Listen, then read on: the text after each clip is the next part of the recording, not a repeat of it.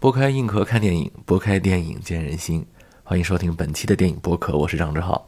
今天我们聊的这部影片呢，叫《十三颗炮筒》，它的广泛传播度不太够啊，所以很多朋友不知道看过没有啊？如果没有看过的，可以搜一下，现在网上还是有片源的，而且不用什么太难就能搜得到。它没有被禁啊，很多人说它是一部禁片，虽然它的题材很敏感，哈，甚至敏感到我都觉得它当时怎么播出来的哈，但是它没有被禁，还是能看到的。嗯，想聊聊这部片子。其实我第一次看这部片子的时候，是我当时还是一个高中还是大学，我都忘了。我记得我是在网吧看的，就是我跟我们的同学们去玩，他们玩游戏，我那天突然就走神了，就看了一部片子，啊，非常的意外，因为我也是去玩游戏的。但是没有想到就看进去了，就就不管他们了，沉浸在里面。但是啊，这部影片后来我也没有再重看过，慢慢的呀，就快随着时间遗忘了。我想要聊它呢，确实跟女演员相关，就是刘亚瑟，今年的香港金像奖的最佳女主角，对吧？凭借《智齿》，大荧幕上再次跟她相遇，是《致我们终将逝去的青春》里头她演的一个比较有争议的角色。其实我当时一看她那个造型，就想到了何峰，就是这部影片当中的疯子何峰。他没有忘记在我的生命当中，这个小演员当时还是小演员，给我留下了很深刻的印象。所以后来我一直比较关注他。他得奖以后，我就很开心，很高兴。当时就想聊，也一直没有准备好啊。今天呢，还是深夜把它拿出来聊一聊。确实，这部片子当中有很多。很真实的地方啊！很多人说这部片子反映的历史现象，因为看它跟我们现在已经有些距离了，所以我们说那个时代的历史现象是很真实的。其实，如果一部影片它展现出一种批判性、思考性、揭露的风格，我们一般都会冠上“真实”二字。但是，我不太想直接说这部片子它的好处或者它的优点，就是因为它真实的。反映了当时的校园生活某些社会现象，这是一个类似现实主义题材的影片。呃，我倒不是这么想，因为我看的时候，就是我第一次看的时候，他给我留下的那个记忆，他震撼到我的不是真实。虽然当时我也算是一个离高中生活很近的人，但是我呢很幸运啊，我在的那个高中和影片当中反映的这个。炮桐树中学啊，还是有很大的差距的。所以我第一次看这部影片的时候，不是被它的真实吸引的，是被它的那种气质吸引的。就是每一个人，每一个应该他都不是专业演员吧？每一个小演员身上的那个气质，跟导演的那种我不在上帝视角，我让他们去发声的这么一种冷静所吸引的。很多知识分子导演有一些弊病。啊，就是我觉得我要怜悯这个片中的一些人，我要带着上帝视角去叙述我给大家带来的这个故事。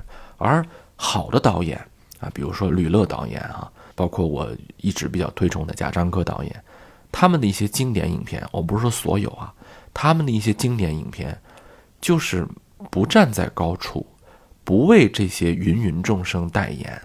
我就作为一个跟他们平行的第三视角，以我能够看到的角度来给大家展现，然后足够的尊重观众，不去带观众思考。因为看这样的片子，我就会觉得这个导演他特别看得上我，特别看得起我，或者说特别尊重我，那我就很尊重他。就他不来替我总结京剧，他不会觉得哎，你是不是看不懂啊？我来告诉你。他也不会说强行给我灌输什么或高大上或愤怒的价值观，他只是给我们表达。所以我第一次是被这种态度所吸引的。片中的这些孩子们的年龄的时候，其实我看的时候跟他们也差不多大。我在的那个高中是我所在的这个城市里头的重点中学，啊，我虽然不是生活在北上广深这样的大城市啊，但我生活那个城市也是一个省会城市，所以我在的那个中学重点中学。可以说是群集了很多很好的同学，啊，没有什么太多的什么打架呀，啊，校园暴力呀，对老师的不尊重啊，基本上没有。我们那个学校说实在的，都是乖乖仔，能遇到一个，你别说打架什么抢钱，就不要说这些了，你能逮着一个抽烟的人都不多，啊，很难。如果说。我们学校发现一个男生抽烟，那他是可以不能说被开除吧，那基本上也是被划归异类了。但是在很多学校并不是这样，这个这是很正常的。我在上中学的时候，就就觉得全中国的中学都大同小异，都应该是像我们那个学校一样，啊，我们那个学校特别的开明。高三了，我们还有研究性学习呢，做艺术节。我记得非常清楚，高三我们还有艺术节，啊，就是我们从来没有因为说高考要停到这这些，而且我们的老师素质都很高，他们从来不会因为这个孩子学习好、学习不好或者家庭条件好，怎么另眼相看你没有，跟我们都是非常好的朋友。有时候别说老师了，校长、政教处主任跟我们的关系都很好啊，就是很幸福吧。确实，我的高中生活确实很幸福。像这种情况啊，后来我才知道。它不是一个中国绝大多数高中的一个状态，它不能说是极个别特例吧，肯定有很多人像我这样的，对吧？但是它不是绝大多数，为什么呢？因为后来我做了高中老师，我刚开始只在我们这个城市做高中老师，后来呢进入了教育机构。后来呢，从一个学校到教育机构，其实就已经已经看到很多学生的百态了。因为如果你只在一个地方当老师，你只能看到一个学校的一个班级的或者一个年级的一个风貌，或者一个区域学生的风貌。如果你到了培训机构，可能就不太一样。后来我就开始在全国讲课，全国各地跑，大城市北上广深，一个班百分之九十都已经被保送清华北大的那种班，我也见过。还有我们中国三四线城镇那种中学，我也见过；那种衡水中学式的重点大学生产机器的那个学校，我也见过。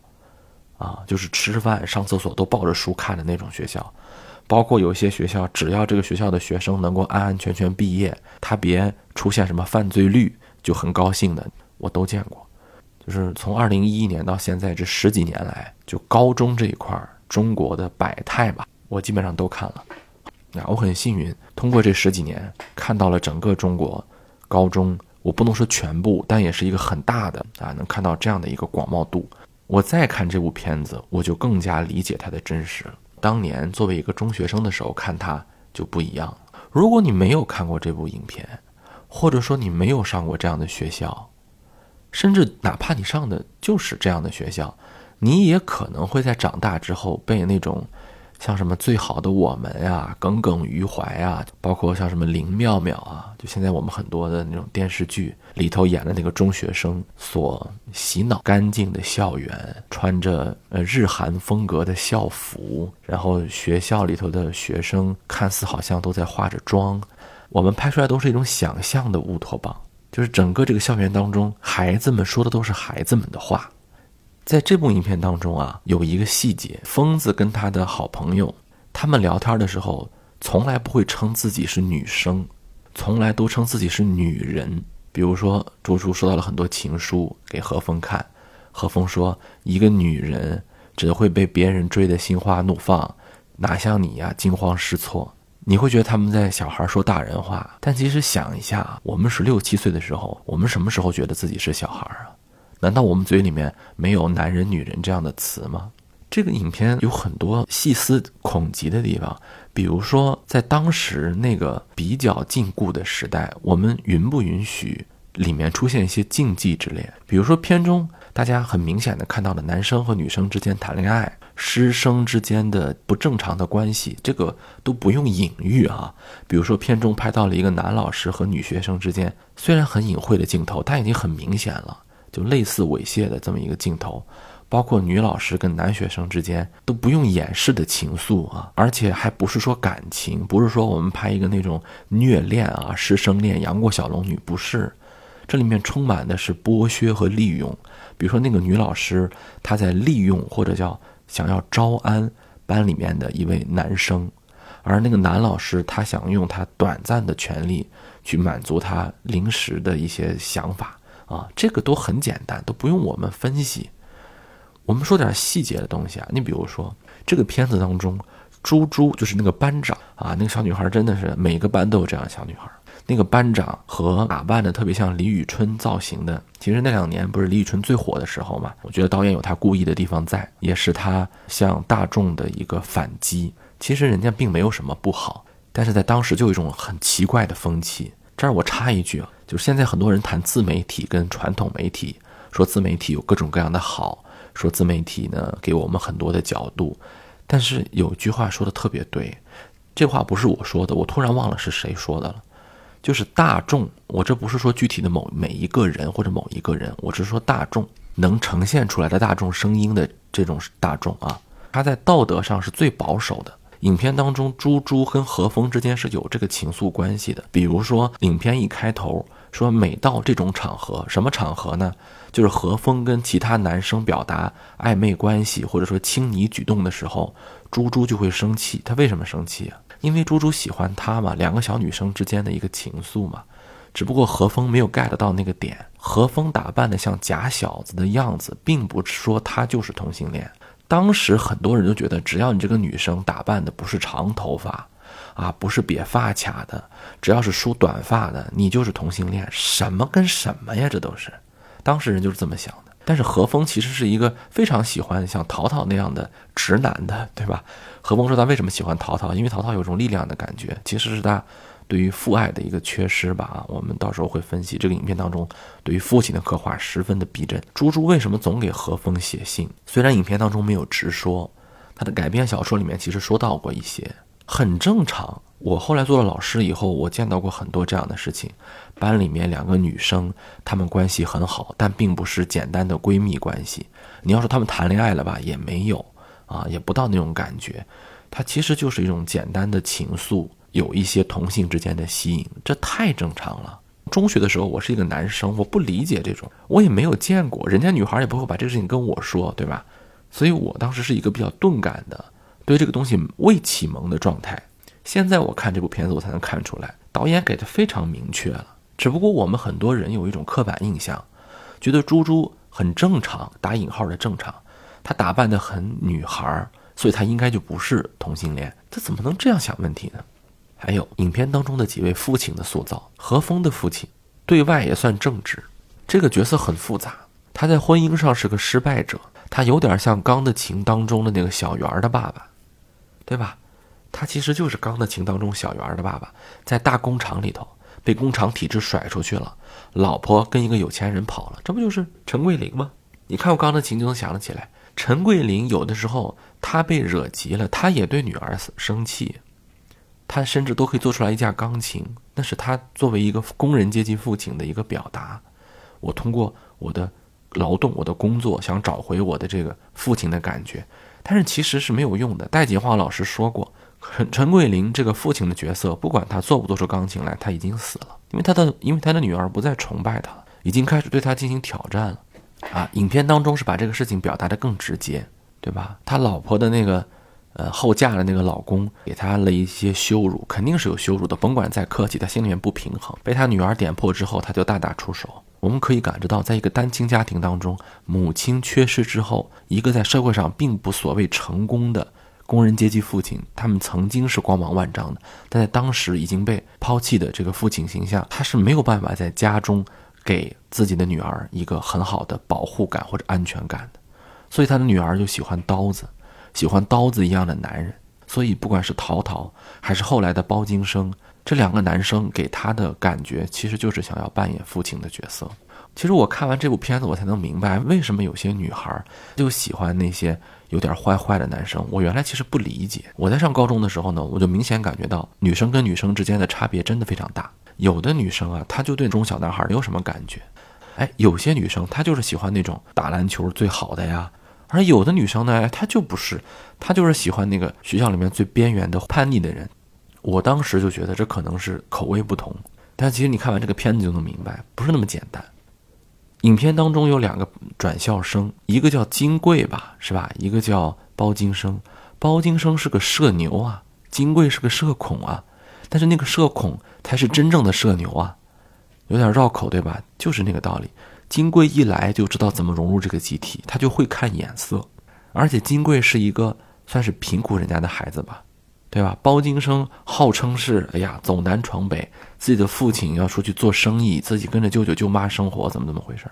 以前我们的影视作品里面都会有一个叙事，后来我看到很多校园题材叙事也是这样的，就是如果这家孩子他比较贫苦，他家庭出身条件不好，那他就一定是个好人，品学兼优的人。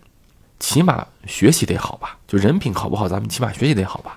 但是这里面的转校生当中，金贵就不是这样的塑造。他从人品上到选择上到他的学习上都没有展现出来那种传统的好，甚至他最后成了资本的一个打手了，对吧？你能想到吗？他贴上那个就是阿力了，贴上权力跟金钱，班里面的权力就是猪猪班长，班里面的金钱就是阿力，就是他对于钱跟权的敏感程度是最高的。但是你又觉得这何其正常？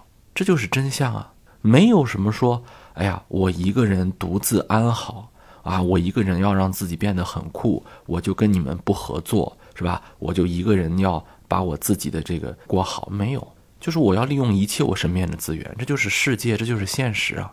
但是你不能认为他就是个坏人啊，他很正常。包括里面有一位残疾人同学，你能想到吗？在一部影片当中，一部学生题材的影片当中，连残疾人同学都不是正面人物。换句话说，导演没有在利用任何一点所谓的缺陷来上价值。你看，比如说我把一个家庭条件不好的同学让他自立自强，多感人呢！我让一个残疾人同学自立自强，多感人呢！这不就是现在的流量包吗？我们找一个比我们差的，最好还是有缺陷的人，然后塑造他的一个非常伟大的、坚韧的形象。你都不好意思不感动，你要跟别人说你没感动，别人都会说你怎么没有良心。我再说一遍啊，大众的道德观是相对保守的。大家想想这个东西多可怕！穷人、残疾人，你们就不是人，你们就是一个异类。你们都已经穷成那样了，你们都已经残疾了，你还好好学习啊？你还坚韧自强？那那你就是厉害的，多何其恐怖啊！大家想想，何其恐怖啊！有人说这是在歌颂自强，有人说这是在歌颂艰苦奋斗。我们静下心来好好想想，这歌颂的是啥？这都不叫歌颂苦难，这比歌颂苦难还恶心。这叫掩盖现实，歌颂一种不觉醒，而且甚至还有非人化。你说人家没有腿，或者只有一条腿，跟人家读书读得好有什么冲突吗？为什么缺掉一条腿的人就不能演一个惹人烦的女二吗？他们没有资格吗？就是这部片子展现出一个在中国影视作品当中十分难得的对于弱者。或者对有缺陷人的正常化的视角，有的时候觉得，哎呀，我很善良啊！你看人家那个孩子，他身残志坚，我们多帮助他，多关爱他，这当然没错了。可是有时候你看那个对外宣传上啊，这个人如果是身体有残疾的，哎呀，那就算逮着了，可劲儿给他上价值吧，他一定是坚韧自强的，啊，他一定是对这个社会没有任何怨言的，他的人格一定是无瑕的啊。啊，他心里面一定要特别的阳光健康。比如说，影片当中那个伊娃，包括那个金贵，这是他的问题吗？他如果不那样，他在那儿能生存下去吗？在这样的学校里面，他如果不那样，他一天都待不下去，他都不如包金生。当我们看到这些人物的时候，我们不是憎恨这些人物，我们是在思考他背后的问题。去年有一个美国特别火的翻拍法国的片子，叫《监听女孩》。这部片子啊，有人说它名过于实了。有人说他太过夸张了，咱们先对艺术作品创造先搁一边啊，咱们就说这个片子的态度，他就塑造了一个聋人家庭的自私，塑造了聋人家庭的爱都有嘛。这家人他有他的自私，他有他的问题，他也有跟我们一样的爱，这不很正常吗？我们就应该在这个烟火世界当中啊，为什么要把他们给神格化呢？是什么样用心可悲的人才去神格化一个残疾人呢？而且还不让残疾人说话是最可怕的。很多人拍那个就是什么感动的故事，他就只拍那个穷苦人，只拍那个残疾人，但是不让他们说话。然后他呢来总结一个自强不息的那个感觉。这部影片就不是这样。刚才我说了那么多，很多人可能不理解，不知道我在说什么。如果一个你天天在歌颂的身残志坚的对象，啊，一个艰苦奋斗的对象，他突然告诉你，他心中有很多小阴暗的地方，他跟你一样，他也很自私，你能接受吗？是不是我们就不允许这样的事情出现呢？这部影片给了我们很好的一个视角。影片当中，伊娃这个角色是我认为近十几年来啊，或者二十年来吧，塑造的最好的残疾人形象。他有他的想法，他有他的小算计，他有他的自私，他勇敢的追求他的爱情。他并不是圣人，他甚至还扮演了女二的角色。大家想想，一般的偶像剧里面，什么样的人扮演讨厌的女二啊？一般女一都是一个就是社会地位不是很高，啊，长得不是最漂亮，家庭条件不是很好，但是她有女主光环啊，啊，男主就是喜欢她呀，啊，女二呢，女二就是强者，哎呀，家庭条件也好，身材也火辣，长得也好看，学历也高啊，什么都好，又有钱，但是呢，男主就是不喜欢她，发现了吧？就只有你特别强势，你才配当女二呢。在这部影片当中，伊娃这个角色和女主这个疯子，起码构成了这么一个跟陶陶之间的爱情三角关系，非常棒。很多人不敢这么写，为什么？很多导演觉得残疾人不够啊！你是作为一个残疾人，你怎么能跟人家去争男朋友呢？但是这部片子就写的非常的现实啊，怎么就不能呢？为什么不能呢？啊，写的很好，给他点赞。什么才是真正的尊重残疾人？就是最底线、最底线吧。你都用不着你尊重人家，对吧？你不要异化人家，不要用你的想象来异化人家。你要允许人家的小心思。当然，影片当中最重要的角色还是这个包金生。包金生这个形象呢，就是我们所说的看到的那种，觉得自己很社牛，啊，觉得自己好像跟所有的人能打成一片。但是他是里面最单纯的一个，就有这么一种人，我不知道大家见过没有？闯荡一生，归来仍是少年。就这种人，不是没有历练，不是没有锻炼，他就是想把人往好处想。这个包金生处处把人往好处想。比如说啊，他替陶陶背了一次锅，他觉得你看，我要跟你们打成一片，对吧？我替你背一次重要的锅，你总欠我一个人情吧？你总得吸纳我吧？还有，他把那个阿丽也往好处想，他觉得，哎，这个陶陶跟你的关系是种利益关系。他帮你出头，你还得给他烟抽。我不用啊，我不怕呀，是吧？我来保护你，这样你总能接纳我吧？啊，他也把人家往好处想，因为他觉得阿丽是个弱者，阿丽是需要陶陶这么一个强者的。实际上他完全想错了，阿丽才是这里面真正的强者，他能调动的资源何止陶陶？他最底线最底线，他觉得老师应该不会太过分吧？宋老师。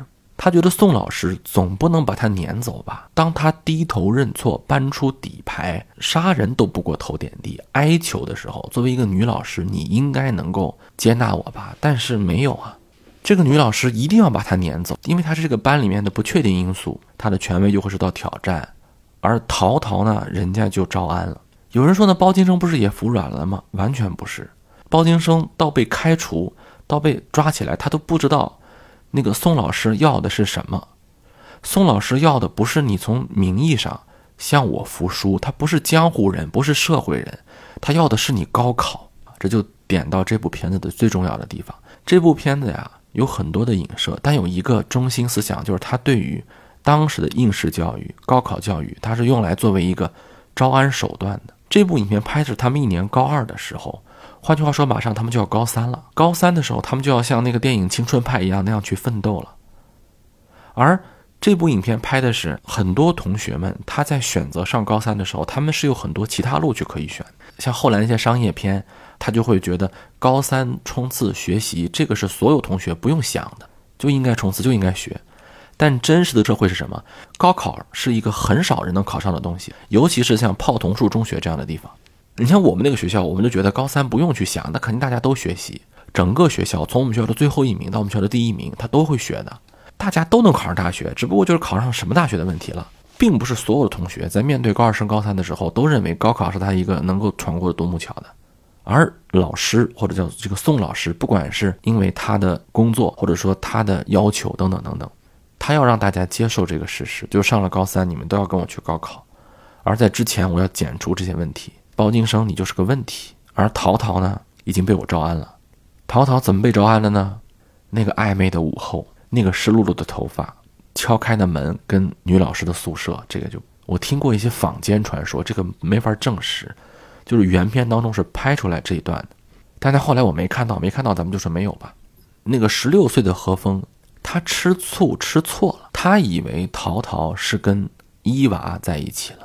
其实伊娃代表的那种，我们今天叫精致的利己主义，啊，或者叫人家人间清醒，对吧？人家要高考，这个其实只是陶陶的一个向往。他真正被招安的是宋老师。何峰从来就没有想过宋老师会怎么样，他有过一些懵懵懂懂的感觉。你比如说，陶陶什么都听宋老师的，但他不会往那方面想，因为何峰是个这里面最纯净、最干净的人，所以他能跟包金生走在一起。影片当中用很多次那种象征性的手法告诉你，何风心里面是有远方的，是有诗的，是有梦的。比如说那个牵着骆驼的人，对吧？他是有一种梦的，带刀子的诗人，他是这个班里面真正有诗意感的，而不是那个伊娃。伊娃写的那些东西都是 Forest Gump。这影片对于《阿甘正传》的讽刺都不用我再说了吧？宋老师口口声声让大家做的是什么？是阿甘。阿甘是什么？阿就是简单相信，傻傻坚持。换句话说，宋老师希望大家变成阿甘。阿甘是什么？就别问，听我的，干就完了。阿甘电影传达的是个成人童话嘛，是对整个六七十年代的一个剪除。美国六七十年代的时候，不是阿甘想象的那样的，不是影片当中说的是那样的。我们之前也说过那个问题，美国六七十年代是一个年轻人觉醒的时代。是一个流行文化、摇滚文化滋养到今天的时代。今天几乎所有的时尚、音乐，甚至是文学，都跟六七十年代有关。但是那份清醒让那个时候的人很刺痛、很创痛。冷战之后，美国人需要抚慰，就有了阿甘。而阿甘那种极右派的思想，啊，我们就不说资本主义了啊，我们不用意识形态来说了，就是起码是那种极右派的思想吧。他想塑造的就是一个。你只要相信这个童话的存在，它就存在。听妈妈的话。陈小春曾经有一次访谈，当时我没听懂。他说呢，陶喆的歌他比较喜欢，因为比较男人；周杰伦的歌呢，他不喜欢，他认为这个太小孩了。我当时就不理解，因为我是周杰伦的粉丝，我那个演唱会我都得去看。我觉得周杰伦多 man 呐，多男人呐。对吧？最后的战役，止战之殇，龙泉双截棍。陶喆唱的是什么呀？Melody 啊？小镇的姑娘啊，黑色柳丁，这怎么能叫 man 呢？这不是自怨自艾吗？那是因为我当时小，现在三十多岁了，我也能理解。一个小男生啊，就是我中学的时候，我为什么那么喜欢周杰伦？当然，我现在喜欢周杰伦已经不光是喜欢周杰伦，他已经成了我一个青春回忆。就是我在听周杰伦的时候，可能听的不是他那首歌。就像很多人听王心凌，他听的不是王心凌，是他的曾经的青春岁月啊，那感觉。其实我就知道为什么陈小春说那个话，哎，陈小春有年纪了。就陶喆，你不管他的曲风是什么呀，就他说的是一个成年人的这么一个思考啊，或者说一个成年人的创痛啊，那也是比较呃小资产阶级的创痛哈，当然也不是没有上升到什么阶级斗争的创痛。但是周杰伦他还是一种比较明媚的啊，甭管他写感情啊、简单爱是吧，还是写风格化的作品，像什么《爱在西元前》啊、《龙泉》呐、最后的战役啊、爷爷泡的茶呀、啊一夫之名啊，他还是那种小男生对于成熟男人的这种想象或者啊幻想，包括听妈妈的话是吧？所以就能明白陈小春为什么那么说啊。我这说一句啊，我不是批判周杰伦，我只是做一个比较，就是吕乐导演他把。当时体制内教育当中的一些问题就说出来，高考是不是一个招安器？因为明知道这个泡桐树中学的人，大部分人是考不上高考的，你这个是不太可能的。而就像这个泡桐树的中学，很多人考不上高考一样，他们的父亲也在这时候社会当中不可能全部成功的。阿丽的父亲成功了，那个成功我们明显也看到了啊，他不是正道来的，已经暗示过很多次了，他有打手，他有乱七八糟什么东西。他有权钱的交易，而不管是体制内还是体制外，都在被甩出去。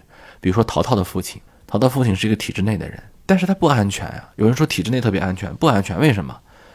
因为他有欲望啊。这个欲望不是体制给他的，是这个社会给他的。就是在这样资本主义洪流的浪潮当中，你在体制内你不安全，因为进入到两千年，因为他描写的是两千年嘛，有一九九九年到两千年，进入到新的商品主义的消费主义的社会时代以后，你的欲望会增多。陶陶的父亲，这种体制内的警察，这种体制内的东西，他会非常羡慕阿丽的父亲那个样子，就像影片当中的陶陶，他其实是羡慕阿丽的。他想通过高考改变自己命运，他看到了他父亲那一套不解决问题啊，他要自己去想他以后的路怎么走。而他父亲呢，他没有这个机会了，他已经是一个体制内的人了，他如果不贪、不拿、不卡、不要，他就。实现不了这样的这样的现象。一个公务员，或者说一个公务员的干部，如果你不贪不拿，你在当时二零零二年的那个时候，你怎么能享受到像阿丽父亲那样的生活呀？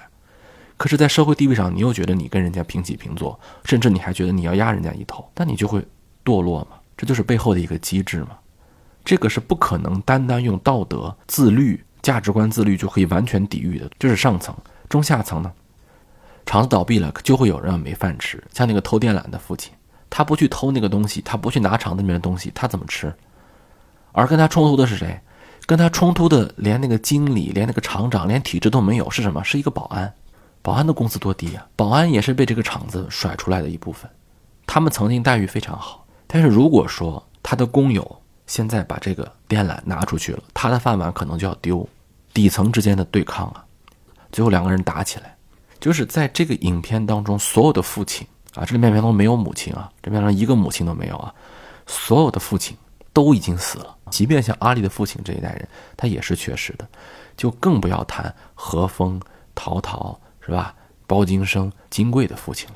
就连影片当中唯一的男老师都是一个混蛋，所以最后包金生端着一盆花儿进也进不去的时候，他的那份无助和惊叹，和眼睛看着他的同学、他的老师，当着他的面儿给他下绊儿，把他赶出去的时候，他的整个世界是坍塌幻灭，你就能理解他最后为什么能做出那样的事情来。宇宙的尽头在体制内，说的也有道理。最后这一切归于平息以后。猪猪的父亲由于他的关系说得很清楚，给他弄了一个新疆的武警的什么护士学校的怎么怎么，可能他以后就是要当一个护士，看起来相对稳定的工作。而他又想起了何风，想起了疯子，想让他来看看他那种隐晦的但是绵长的感情，又表达了出来。而影片的最后呢，非常讽刺，大家可不要忘了，他们都是八九点钟的太阳啊。他们都应该是未来的希望啊！可是大家看看这件事上有希望吗？啊，所以最后的那个太阳出来亮堂堂的那个歌，机智反讽。中国自二零零零年之后到今天为止二十年来最好的青春电影，要说是不是《十三颗炮筒》，我不敢说，但是这绝对是一个无可替代的作品。尊重观众思考，好电影。好，这期我们就聊到这里，下一期我们再见。成熟的生命，梦想缤纷，打开青春的喉咙，大声呼喊，无忧无虑的放飞真情，同行，让最真的祝福进入。